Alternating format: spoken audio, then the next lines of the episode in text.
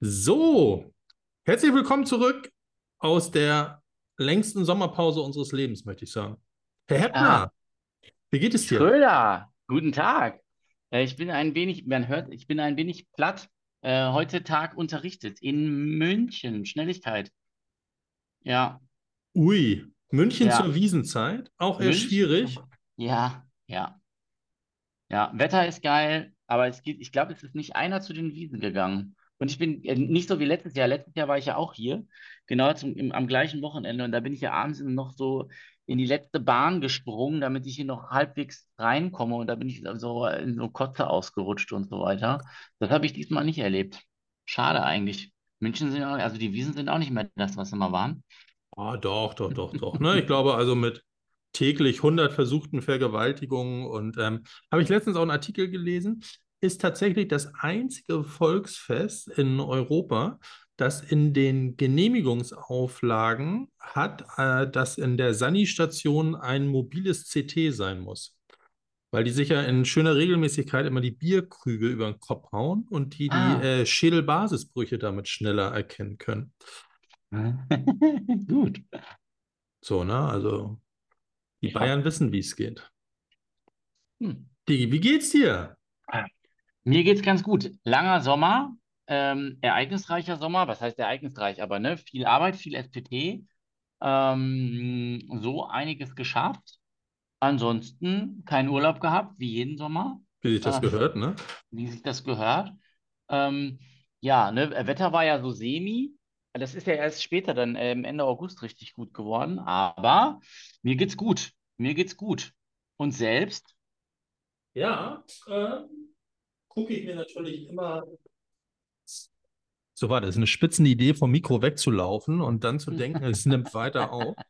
Ja, ich habe, äh, ich bin nämlich, ich habe mich hier im, ähm, in der Wäschekammer meiner Schwiegereltern verschanzt, habe mich gerade kurz vom 72. meines Schwiegervaters äh, zurückgezogen und verbringe das, ähm, was haben wir denn heute, den 29. September, verbringe den, äh, das lange deutsche Einheitswochenende, wie sich das gehört, in der Hauptstadt. Und Ja, äh, guck mir sehr das mal an. Guck mir das mal an. Nee, äh, auch einen guten Sommer gehabt, ne? Der wurde immer länger. Ich meine, also hier in Berlin sind heute auch immer noch 24 Grad. So gesehen finde ich, ist unsere Sommerpause auch angemessen gewesen. Ja, Und Freunde, äh, äh, dazu mal, es, es hat sich einfach nichts ergeben. da vor Dingen hat die Lisa Bode uns zweimal schwer versetzt. So. Und dann war Sommer. Dann war Sommer. Außerdem ist Happy damit äh, beschäftigt, seiner Kohle hinterher zu laufen. Ganz liebe Grüße nach Potsdam an dieser Stelle, oder? Achso, nee, das haben wir alles unter Kontrolle. Aber ich, ich habe dir das angeboten, ne? Sonst setze ich mich morgen nochmal Ja, in die Karre und fahre kurz rüber. ja, genau. Nee, das kriegen wir äh, durch. nehme ich auch so ein bisschen Praxisinventar mit. Achso, ihr, da, ja. So, Sehr warte gut. mal. Schröder in, Ihr, Schröder in Kasso. Schröder in. Kassel so. Jeder, ähm, nehmen wir mal einen kleinen Gegenwert mit, ne? So, das Ja. haben wir früher schon so gemacht. Nee, das, ähm, ja, war nicht viel. Ähm, aber wir haben es endlich mal geschafft, muss man ja sagen. Wir haben einen kleinen SBT-Ausflug geschafft, ne? Ja, mal wieder. Ne? Also ich habe mich ja in den letzten Jahren erfolgreich gedrückt, ähm, sowas zu tun. Nein, es, es kam einfach nicht dazu. Ähm, so waren wir ja gerne mal allein unterwegs. Ich auf der Terra Pro, wo warst du damals mit dem Jonas? Was war das? VBG? VBG, Berlin. Genau. Und jetzt haben wir gesagt, komm, jetzt müssen wir mal einmal zusammen. Da haben wir uns auch nicht lumpen lassen und waren beim Beim Alex Alex Pürzel himself. Ja, jetzt nicht zu Hause. Äh, also es war Nee, jetzt nicht so ein Ausflug, sondern wir waren auf einem Seminar. Äh, und zwar Biomechanik, also es war schon ein Stück, war schon ein Stück weit Ausflug, für mich zumindest, Ja, weil ich musste ja ähm, bis nach Köln und es war eigentlich, war das eine großartige Veranstaltung. Also erstmal an den ähm, Max Wilz ganz liebe Grüße, dass er das überhaupt organisiert hat. Nicht weniger liebe Grüße an die Krafthalle, dass sie dieses ziemlich geile Gym dafür zur Verfügung gestellt haben. das stimmt, ja. Ähm, und mindestens genauso liebe Grüße an den Alex für ein ziemlich cooles Seminar. Ich habe mich so ein bisschen gefühlt wie, ich weiß wieder, warum ich Physik nach der 10. Klasse abgewählt habe. Ja, ja. Ja, das, das ist dann schon, also äh, ich, ich sehe das ja so ein bisschen anders, ne, als ähm, doch ähm, sehr, sehr Technik, Biomechanik affiner Mensch. Ähm, mir hat es Spaß gemacht. Surprise. Ähm, nein, also es war ganz cool. Ähm, aber ich kann mir schon vorstellen, dass einigen Leuten, die da waren, mächtig die Ohren geschlackert haben, wenn der mal so richtig losgelegt hat und gesagt hat, ja, also Normalkraft, Scherkraft, Drehmoment, Inneres, Äußeres, ist das jetzt ein Hebel oder ist es ein Momentarm?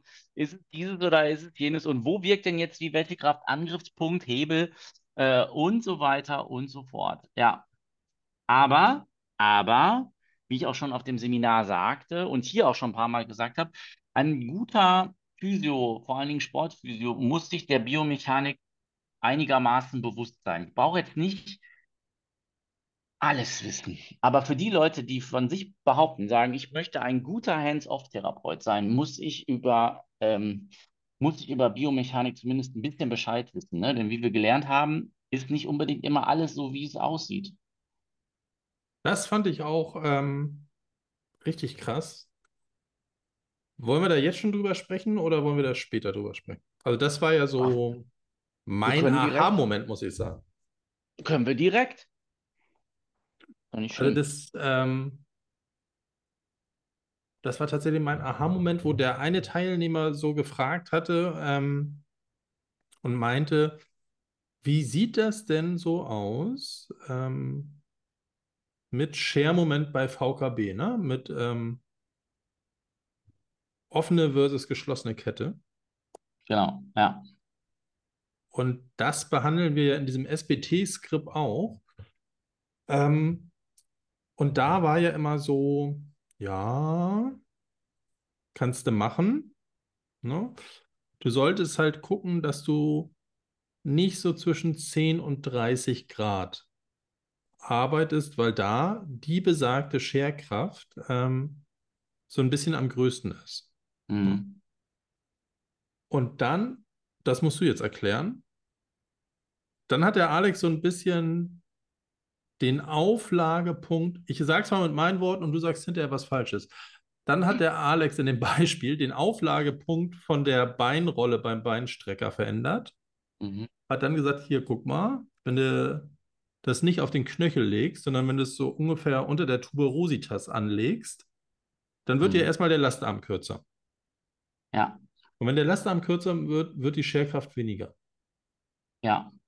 Das hat was damit zu tun, dass wenn du den Lastarm verkürzt, du die Kraft, die da natürlich auf diesen Lastarm wirkt, vergrößern musst und damit einen Ausgleich schaffst zu der Scherkraft, die sonst die Muskulatur ausübt. So, das ist im Prinzip das. Das kann man sich jetzt äh, hier natürlich äh, äh, im Podcast relativ schwer vorstellen. Ähm, letztendlich ist ein, das ist eine Idee auch da, bitte mit Vorsicht genießen. Biomechanische Modelle versuchen, die Wirklichkeit abzubilden. Und wie auch in dem Pürzel-Seminar klar wurde, ist nicht alles unbedingt immer so, wie es scheint. Wir reden ja auch gerne über antagonistische Hemmung und so weiter. Wir wissen aber auch, und das haben wir auch in dem Seminar gelernt, dass wir den Antagonisten brauchen, damit der Agonist überhaupt vernünftig seine Kraft aufbauen kann. Weil wenn der Agonist manchmal nicht vernünftig arbeitet, zieht der, ähm, äh, wenn der Antagonist nicht vernünftig arbeitet, zieht der Agonist das Gelenk einfach in irgendeine Richtung und dann kommt nicht das raus, was man will. Also eine geführte Bewegung funktioniert häufig nur durch eine vernünftige Ansteuerung auch und Kraft des Antagonisten. Und ähm, in dem Zusammenhang muss man sich überlegen, wenn der Agonist zum Beispiel im Knie, ja, wenn er die Kniestreckung macht, der Quadrizeps, wenn der seine Kraft ausübt, auch über die Patella, auch über den Lauf und so weiter, zieht der Quadrizeps quasi den Unterschenkel die ganze Zeit nach oben.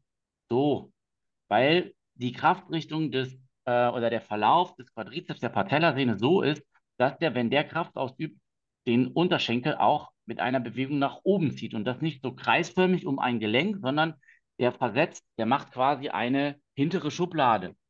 So. Und ähm, je weiter das Gewicht, und das versuche ich jetzt mal so irgendwie bildhaft zu erklären, je weiter das Gewicht vom Drehpunkt des Knies entfernt ist, desto länger ist der Hebelarm des Gewichts. Und desto geringer ist auch das Gewicht, was man dann in dem Moment an diesen Hebelarm dran packen kann.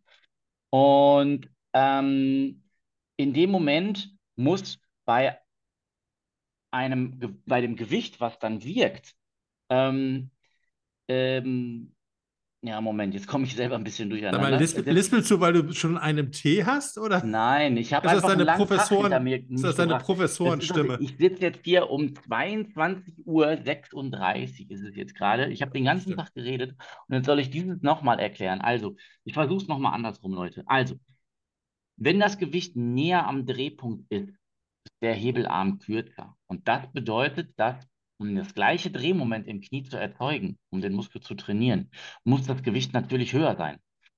Heißt auf Deutsch, wenn die Rolle weiter oben ist, müssen wir mehr Gewicht nehmen, damit sich das im Oberschenkel noch genauso anfühlt. Das hat aber zur Folge, dass im Gelenk ein besseres Kräftegleichgewicht herrscht und somit der, die Scherkraft, die normalerweise durch den Quadrizeps ausgeführt wird, besser durch das Gegengewicht, was dann auf das Schienbein drückt, aufgefangen wird. So, das ist eigentlich die vernünftige Erklärung. Das ist so jetzt hier komplett ohne Ver- Bild- Verbildlichung wirklich schwer zu erklären, weil ich habe ein Bild in meinem Kopf und weiß, wie es, wie es glatt läuft, für euch schwierig. Am Ende, was wir als Therapeuten da oder ihr als Therapeuten dann noch mit rausnehmen könnt, ist, ähm, ich kann die Gelenkbelastung verringern und verändern, wenn ich den Abstand des Gewichtes zum Drehpunkt verändere.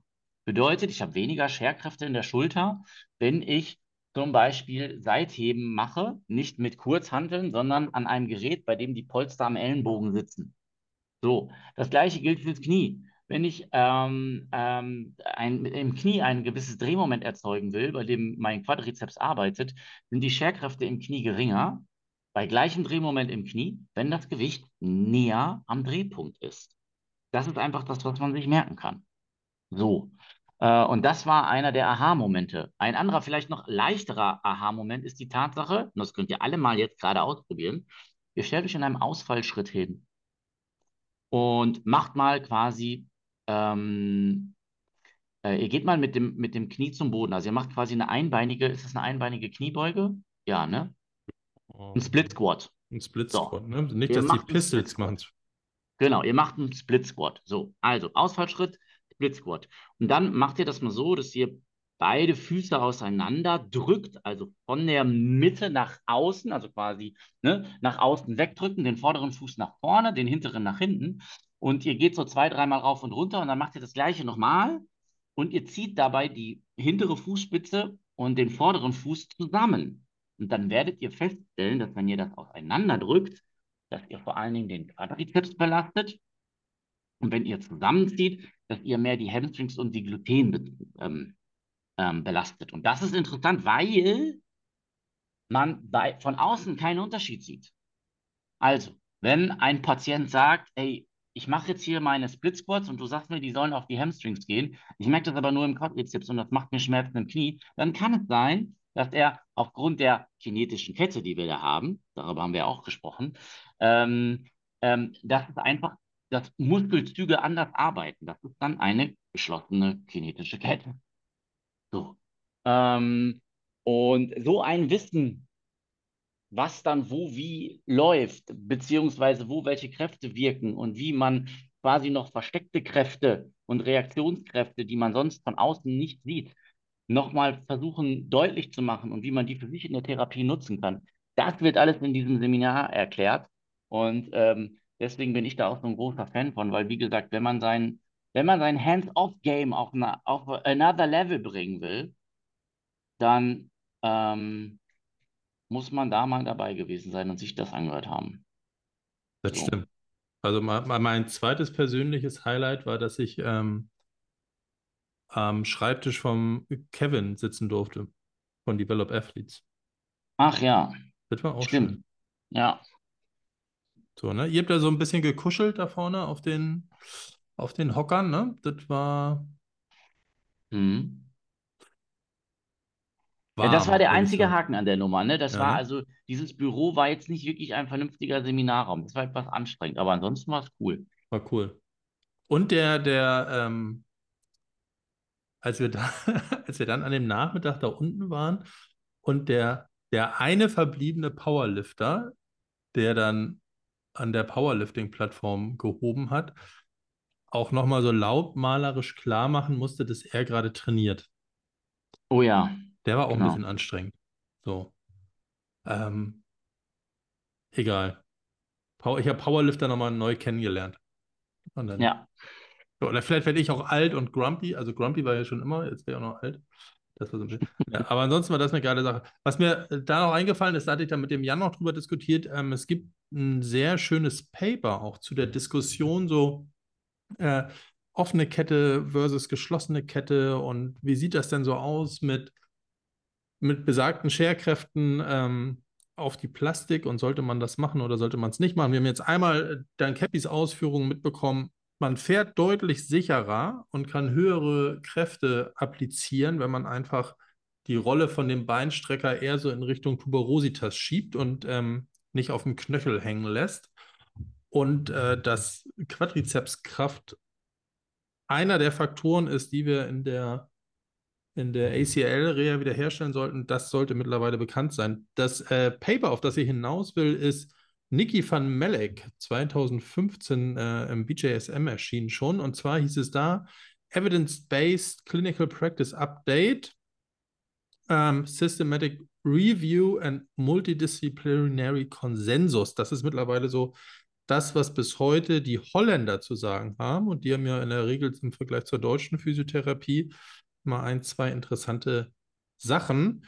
Und in diesem Konsensus-Statement heißt es folgendermaßen. Jetzt muss ich hier mal so an die Stelle runterscrollen. Dumpti, dumpti, dumpti, dump. Wo ist er hin? Wo ist er hin? Wo ist er hin?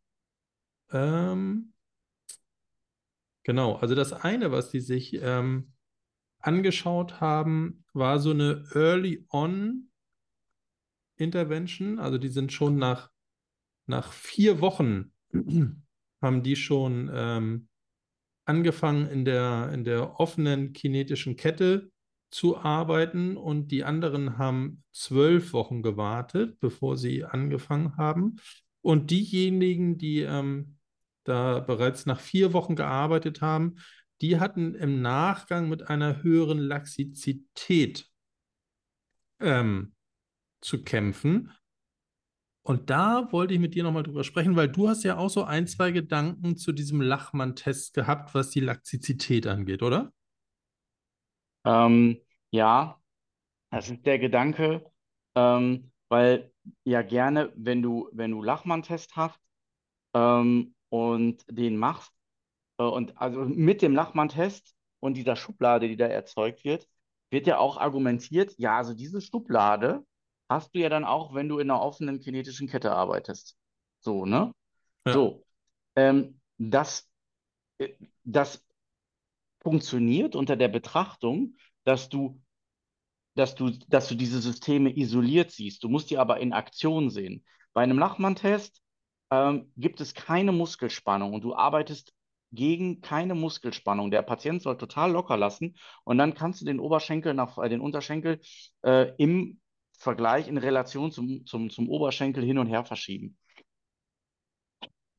Wenn ich am Beinstrecker sitze, und das wurde ja auch in dem Seminar klar, gibt es immer eine Co-Kontraktion von Quadrizeps und der ischiochoralen Muskulatur und der Wadenmuskulatur und dann ist da nicht mehr großartig irgendein Versatz.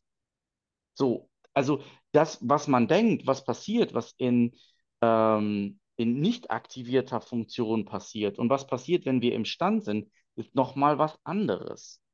Ja, und nur weil wir bei ähm, äh, detonisierter Muskulatur sozusagen, also lockerer Muskulatur, irgendeine Schublade feststellen, heißt das noch lange nicht, dass das passiert, wenn wir stehen und uns bewegen.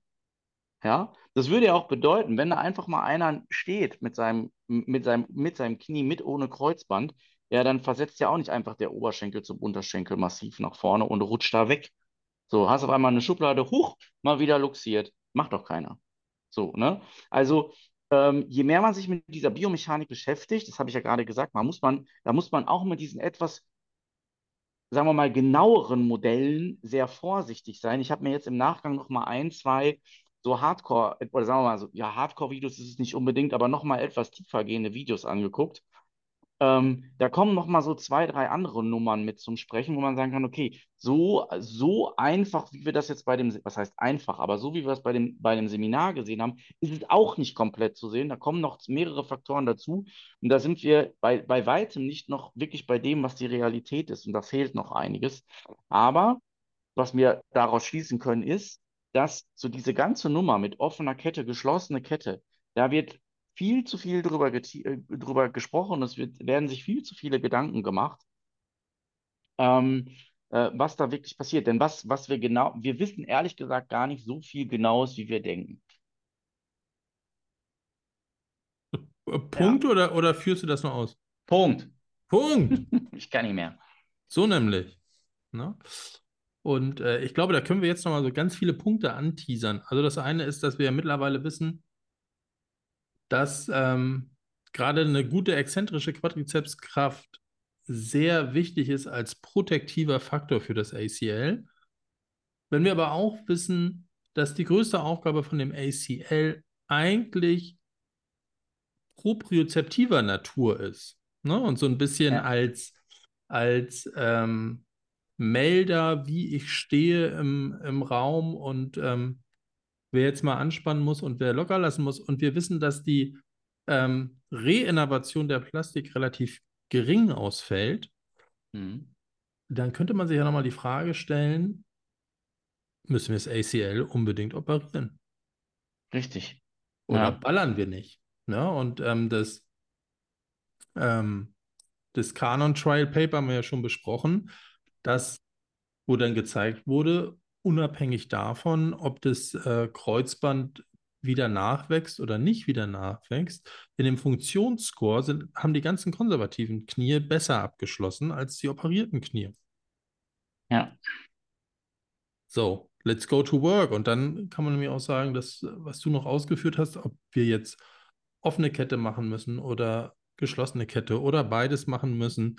Ähm, da kommt diese, diese holländische Systematic Review auch nochmal drauf zu sprechen, dass es ähm, very little evidence gibt, da zitieren sie so eine Arbeit von, von Lob et al., dass die Kombination aus offener Kette mit geschlossener Kette dem rein geschlossenen Training überlegen wäre.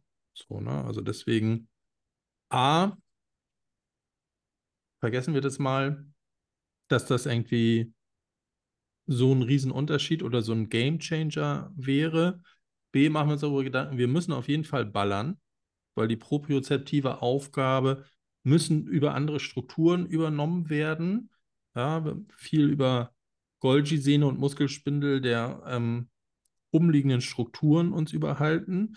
Das Transplantat fällt aus. Ja, und wenn man das vor Augen hat, dann könnte man eigentlich auch sagen, ey, dann verzichten wir drauf lassen das Knie in Ruhe, weil auch das konnte damals ja gezeigt werden, dass ähm, Knie, die du in Ruhe lässt, wo du die Gelenkkapsel nicht eröffnest, wo du dieses Habitat nicht durchspülst, damit du arthroskopieren kannst und nicht die Qualität der Synovia veränderst, deutlich geringere ähm, Neigung haben, ein Reizknie zu werden, als die ganzen arthroskopierten Knie. Leave them kids hm. alone.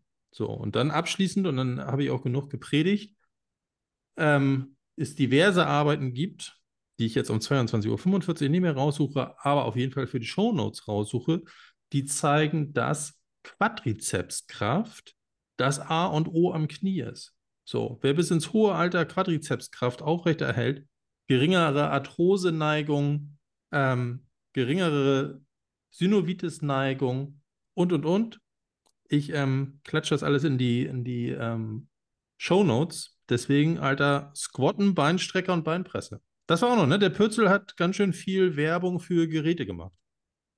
Ja. Jetzt nicht eines speziellen Herstellers, sondern generell. Ich glaube, das wird er nicht mehr machen. Ja. die, die, Episode ist nicht so happy zu Ende gegangen. Genau. Ja. Ja, ja das war. Ähm, aber ja, ich, vielleicht nochmal so, bevor ihr jetzt alle zu euren Patienten rennt äh, oder euch mit Ärzten anlegt und sagt, also der Schröder und Heppner, die haben gesagt, wir sollen nur noch, wir können jetzt, jetzt hier alles in einer offenen Kette und das ist für das Kreuzband scheißegal. Ich habe gesagt, Moment, ja, ähm, das ist etwas, man, da, man kann es vielleicht nicht ganz so ähm, dogmatisch sehen und diese, ich würde es mal so beschreiben, diese Sache mit offener und geschlossener Kette, das ist etwas schwierig darzustellen. Das kam auch an diesem Wochenende rüber, weil wir über zwei unterschiedliche Dinge sprechen. Ja, weil Leute verstehen unter offener und geschlossener Kette etwas anderes. Eine offene und geschlossene Kette in, in einem physiotherapeutischen Zusammenhang ist etwas anderes als in einem mechanischen Zusammenhang. Und ähm, wir müssen da differenzieren, was da genau stattfindet, über welche geschlossenen und offenen Ketten reden wir jetzt und was hat das für eine Auswirkung für unsere Therapie. Nur weil wir an einem Beinstrecker arbeiten, heißt, das ja noch lange nicht, dass wir in einer offenen Kette sind. Ja, also das war ja auch etwas, worüber wir diskutieren. Das wird aber jetzt auch zu lange dauern, ähm, das jetzt nochmal darzustellen, weil das, wie gesagt, das ohne Bilder ist wirklich schwierig. Ähm, was für, ich sag mal, für, für euch oder für, für uns Therapeuten jetzt erstmal interessant ist, ähm, ist die Tatsache, dass ähm, wir gar nicht, wir müssen nicht mehr so viel Acht geben auf eben diese Sache offen oder geschlossen. Das können wir, das können wir getrost so ein bisschen nach hinten schieben und können uns auch an zwei, drei Dinge wagen, die vielleicht jetzt erstmal kein, die vielleicht jetzt erstmal No-Go waren. Ähm, trotzdem bitte immer noch weiter mit Vorsicht arbeiten. Ne? Also das ist genauso wie diese Nummer mit den, mit den Ugly Lifts von, von Adam Meekins. Ähm, ähm, wir, es gibt immer noch so quasi, was heißt ein Goldstandard, aber so eine Nummer, bei der man sagen muss, ja, nicht immer ist oben oben. Und ähm, ja, auch bei den Ugly Lifts, wenn wir jetzt da noch, ich, ich erzähle dann eine ganz, ganz kurze Anekdote zu, beziehungsweise eine kurze Geschichte jetzt. Ähm, wenn wir darüber reden, ähm, dann mag das sein, dass wir alle Bewegungsformen, die wir durchführen können, unter einer gewissen Last ruhig mal machen sollen, um eine breite Resilienz, also Widerstandsfähigkeit zu erzeugen. Das bedeutet aber nicht, dass wir gerade schwere Lifts einfach irgendwie hochrotzen, um zu sagen, ja komm, das wird schon, das muss die Struktur aushalten. Ähm, es, eine gewisse Lifting-Form und Hebeform hat sich, in, hat sich in den letzten Jahren bewährt und das auch nicht ohne Grund.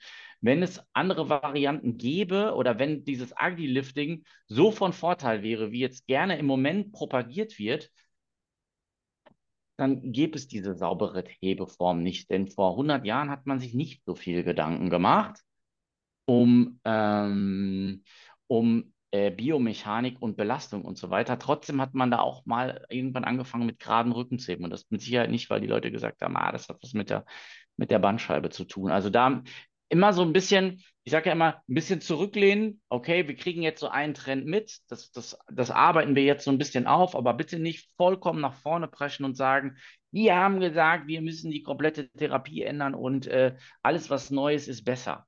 Ja, also da mit Vorsicht rangehen und bitte, bevor ihr da anfangt zu argumentieren, setzt euch mit dem Thema erstmal richtig auseinander. Denn erst wenn ihr da wirklich Eier habt, könnt ihr euch mit Ärzten die die Verantwortung haben, darum prügeln. Ja, denn das hatten wir auch, diese Geschichte, das hat Martin ja hier im Podcast schon erzählt. Ähm, letztendlich hat der Arzt eine gewisse Verantwortung darüber. Ja, der schreibt auf, es soll das und das stattfinden. Und ähm, da kann ich die, da kann ich die Ärzte verstehen, die sagen, ja, Moment, okay, also die, die, die Sachlage ist jetzt noch nicht eindeutig. Und solange das noch nicht eindeutig ist, gebe ich diese Bewegung einfach noch nicht frei, weil am Ende steht das, geht das auf meine Kappe also auf die Kappe des Arztes und nicht unbedingt auf die Kappe des Therapeuten. So, und weil da mehr Verantwortung da ist, muss man auch die Ärzteschaft in gewisser Weise verstehen, die sagen, ah, ruhig mit der jungen Pferde, wir warten das jetzt erstmal ab, bis das wirklich ziemlich eindeutig ist. Fair enough. Fair enough. Oh. Das, äh, da ist ein Point. Äh, ein Punkt, ein Punkt, siehst du? Ähm, ja. Und dann ähm, war das ein cooles Wochenende, oder? Ja, ja. Also, wie gesagt, lohnt sich. Ähm, ist kein rausgeschmissenes Geld, außer ihr seid jetzt schon absolute ähm, Biomechanik-Freaks. Freak, ähm, oder ihr habt Maschinenbau äh, studiert schon in irgendeiner Richtung, dann, dann ist das vielleicht etwas, wo ihr sagt, okay, der Wissensgewinn ist jetzt nicht so riesengroß. Ähm, ansonsten sage ich, da kann man echt eine ganze Menge lernen. Ja, und auch, also den Pürzel mal reden hören ist schon auch viel wert. Ja. So. Und ähm, ja, der ist tatsächlich so ein Viech, wie man denkt. Ja. Nur, dass der noch viel leaner ist, als ich dachte. Hm, der, der wirkt in den Videos immer, ähm, immer ein wenig glatter, wie wir Pumper sagen. Ja. Der war schon, lieber Alex, das war Chapeau. Chapeau. Ja, und dann, ähm, genau, da war ich noch letzte Woche bei der ILF. Oh ja, da hast du auch selber gesprochen. Der Jan hat was erzählt. Der Jan hat was erzählt, ähm, wo du gerade davon erzählt hast, ähm, na, am Ende haben ja die Ärzte den Hut auf und habe äh, ganz stark dafür plädiert, dass doch lieber der Sportphysiotherapeut den Hut aufhaben sollte. Genau, ich habe so ein bisschen was äh, dazu erzählt. Ähm, einmal oder so, so fing der Vortrag an, haben Verletzungen Einfluss ähm, auf die auf das Ranking der Mannschaften am Ende der Saison? Surprise, mhm. haben sie. Mhm. So. Und äh, da die NFL ja eine sehr gute dokumentierte Liga ist, gibt es da auch entsprechende Zahlen, wo du so äh, zeigen konntest, dass ähm, wenn Schlüsselspieler mehr als fünf Spiele verletzt sind, so wie der Aaron Rodgers so ein Season-Out hat, dann ähm, verändert sich dein, deine Winning Chance um den Faktor 1,5 ins Negative. Also man sollte eigentlich schon Interesse daran haben, seine Leute beisammen zu halten und gerade dann bezogen auf die ELF, wo so ähm, das, das Leistungsgap zwischen der ersten Elf und der zweiten Elf doch nochmal ein bisschen größer ist, äh, da noch viel mehr. Ne? Und dann habe ich so zwei, drei Sachen vorgestellt, wie man mal so ein bisschen Belastungsmanagement machen könnte. Man könnte meinen, ich hätte Geld von der VBG bekommen, so viel wie ich äh, das PMT, habe ich aber nicht. Ich müsste nochmal mit Christian sprechen. Ähm, Eine kleine Provision, ja. Kleine Provision, wenn jetzt so die Anmeldungen in dem PMT plötzlich äh, derbe nach oben gehen, dann, lieber Christian, lag es an meinem Vortrag ähm, da in Duisburg. Genau. Und da habe ich dann auch so vorgestellt, wie ich so ein Team behind the Team aufstellen würde. Ne? Dass du sagst, ey, für eine Footballmannschaft, 55 Leute, bräuchtest du auf jeden Fall zwei Athletiktrainer. Ich denke, du bräuchst mindestens drei Physio und einen Masseur oder eine Masseurin. Und dann nochmal so das Ärzteteam so ein bisschen vorgestellt. Und wenn man denn dann eine Position des Performance Directors installieren möchte, der diese drei Gruppen irgendwie so ein bisschen beisammenhält und sowohl an den GM reportet, wie als auch an den Head Coach und die Position Coaches reportet, äh, dann wäre das aus meiner Sicht so ein Sportphysio. Ne? Und im besten Fall so einer, wie wir sie versuchen, ähm, auf die Bahn zu bringen, die durchaus ein profundes Wissen in den Bereichen Trainingstherapien haben, äh, gutes Wissen haben, was die Physiotherapie angeht, aber eben auch das, was du gerade gesagt hast, eben auch mit Orthopäden und mit Chirurgen reden können. Ich weiß nicht, ob es unbedingt auf Augenhöhe ist. Das ist ja immer so von beiden Faktoren abhängig, aber eben halt auch das Für und Wider verschiedener Operationstechniken kennen. Ne? Und warum machen wir das und warum machen wir das nicht? Genau. Das war eine schöne Veranstaltung. Ganz liebe Grüße ähm, an David und Matti von Rebuild. Die hatten wir beim letzten Mal schon ein bisschen als Ausblick mit dabei, die ähm, eine sehr schöne Präsentation gemacht haben, wie man so Preseason steuern kann. Und der Matti ja ein derbster ähm, Studienfuchs ist und ganz viel zu, zu Workload und Workload-Berechnung äh, gemacht haben. Aber muss ich auch sagen, alles in allem liegt da noch ganz schön viel Potenzial auf der Straße. So, ganz ehrlich. Also es fängt damit an, dass diese Veranstaltungsagentur, die das da angeschoben hat, ähm, ich glaube, es gab eine Internetseite. Also wenn du irgendwo bei dem auf der Seite gescrollt hast, dann hast du es irgendwo gefunden. Ne? Im Internet hast du es nur oder bei Instagram hast du es nur bei uns gefunden, sonst gar nicht. Mhm. Und dementsprechend schwierig war das, glaube ich, auch sich anzumelden. Ne? Und jetzt hattest du mit Duisburg natürlich einen sehr zentralen Ort und hättest da noch ein bisschen mehr machen können. Ähm, das tat mir so ein bisschen in der, in der Seele weh, wenn man sich mal den, diesen DOSB oder dieses DOSB-Symposium als Vorbild nimmt, die einmal im Jahr in Frankfurt treffen, da ihre, ihre Lizenz verlängern. Die Idee gefällt mir ganz gut. Ich muss aber auch sagen, also wenn ich alle Physios, die in der ELF als Gedankenkonstrukt dazu zwingen möchte, dass sie einmal im Jahr ihre Lizenz verlängern, ähm, dann muss das noch ein bisschen besser werden, diese ganze Veranstaltung. Ne? Also dann kann ich nicht zwei Referenten haben, die zu dem gleichen Thema sprechen. Oder aber ich mache so einen roten Faden und sage, okay, wir machen Hamstring-Verletzungen und dann lassen wir Hamstring-Verletzungen aus Sicht des Arztes, aus Sicht des Physios, aus Sicht des Ernährungswissenschaftlers oder der Ernährungswissenschaftlerin ähm, und aus äh, Sicht der, der Strength and Conditioning Coaches. Das wäre vielleicht auch nochmal so ein, so ein Ansatz. Ja, aber das wäre, ähm, da würde ich gerne nochmal ein bisschen Herzblut reinstecken, zusammen mit dem David, um das so ein bisschen nach vorne zu bringen. Und ähm, ja, dann war der September auch schon vorbei, ne? Und äh, wir haben uns gedacht, so, wird mal wieder Zeit, eine Folge aufzunehmen. Ja. Ja, deswegen, äh, für die, die bis jetzt durchgehalten haben, erstmal so eine kleine Laberfolge. äh, Wir damit überhaupt wollten uns mal wieder zurückmelden, ne? Richtig. Und äh, die nächsten werden dann nochmal ein bisschen, ein bisschen gehaltvoller und nochmal ein bisschen mehr on point, würde ich mal so sagen. Ah, warte mal, warte, warte, warte, warte mal ab, ne? Also bis ich die Shownotes gefüllt habe hier mit dem, mit dem Holland Paper und mit den Papern zur Quadrizepskraft und äh, vielleicht finde ich da beim Alex ja auch noch so das eine oder andere Foto. Ähm, ansonsten nochmal äh, Kaufempfehlung, Straight Away vom Alex äh, Kniebeuge, Bankdrücken und Bench. Ist ein hervorragendes Buch, wo all diese Themen auch wieder aufgegriffen werden. Ne? Also wie sehen, äh, wo sind die Angriffspunkte der Last, welche Hebel entstehen und welche Kräfte entstehen. Ähm, das kann man sich auch nochmal blind zulegen und unterstützen richtig feinen Kerl. Ja. Tsching. So, was hast du denn noch auf dem Zettel? Zwei Tage, drei Tage München? Ich bin jetzt noch bis Sonntag in München, habe morgen noch den zweiten Tag Schnelligkeit, ähm, dann äh, Sportartenanalyse und komplexe Trainingsplanung. Ähm, nebenbei arbeite ich daran, die komplexe Trainingsplanung nochmal so ein bisschen umzuschreiben, ähm, weil das mittlerweile auch so ein bisschen in die Jahre gekommen ist und ich da nochmal so ein bisschen was äh, optimieren möchte. Äh, da hat mich übrigens auch schöne Grüße an Martin. Äh, Martin so ein bisschen, also Martin Schwarze, Doc Schwarze so ein bisschen drauf gebracht, der nämlich demnächst seine Sportarztprüfung hat. Also seine Sportmedizinerprüfung, ja. Äh, und ähm, dazu vielleicht mal so eine kleine Anekdote.